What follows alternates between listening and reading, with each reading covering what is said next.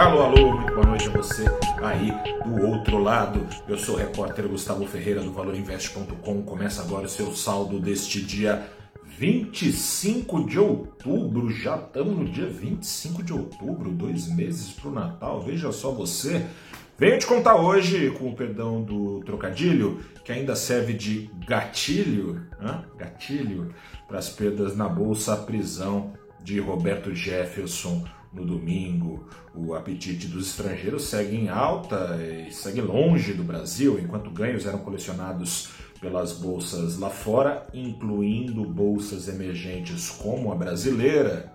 O Ibovespa, principal índice da Bolsa Nacional, caía hoje mais 1,2%, lembrando que caiu mais de 3% ontem menos coisa, né? Mas ainda assim uma queda forte. Já o preço do dólar subiu hoje 0,3% a R$ 5,32, menos coisa também que a disparada de 3% passada.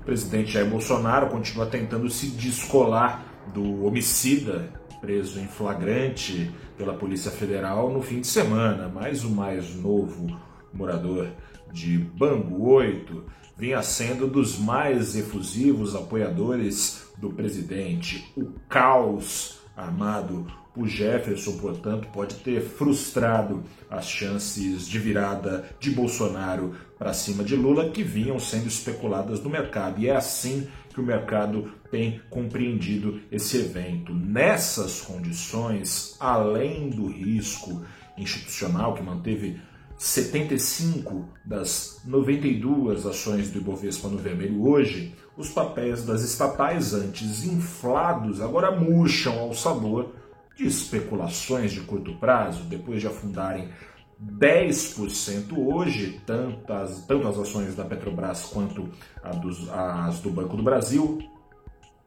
hoje afundaram nem tanto, caíram 2%, ainda assim uma queda expressiva, né? Era de se esperar que investidores observariam oportunidade de compra, desconto, nada disso.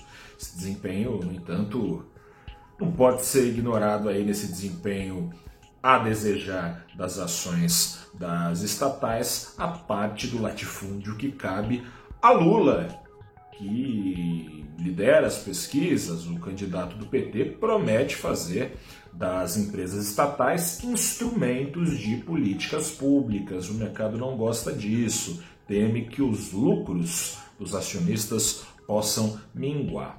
Por outro lado, com Lula despontando como favorito, os investidores, nem todas as ações caíram, investidores têm dado preferência a papéis dependentes de consumo fato, embora os dois candidatos é, ofereçam ali a perspectiva que não muda muito em termos de transferências de renda, Lula pode oferecer, na visão de boa parte dos investidores, maior incremento ao consumo. Por exemplo, há controvérsias, né, um negócio mal explicado ainda, se Bolsonaro corrigiria o salário do mínimo pelos próximos quatro anos, acima da inflação, em quatro anos de governo, as correções do mínimo ficaram abaixo da alta do IPCA, que não foi pouca no período. Já Lula promete reajustes acima da inflação. Durante os 13 anos de governo do PT, o ganho real, ou seja, acima da inflação, do salário mínimo, ficou acumulado na casa dos 70%. No longo prazo, um passo maior que as pernas nessa seara pode afetar as contas públicas e o potencial de crescimento do Brasil.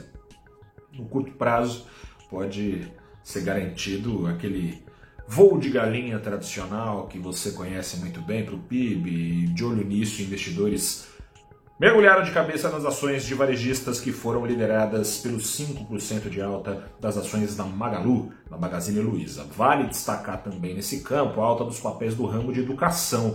Lula fala em retomar programas como o FIES e o ProUni, programas que levaram milhões de brasileiros aos, às universidades e bilhões de reais aos, aos cofres de empresas como a Cogna, Cogna cujos papéis subiram hoje 5%. Eu sou o repórter Gustavo Ferreira, fico por aqui. Tá chegando, hein? Três pregões e cinco dias, se minhas contas não estão erradas aqui, para se decidir o futuro do Brasil, não pelos quatro anos seguintes, mas pelos vários anos, né?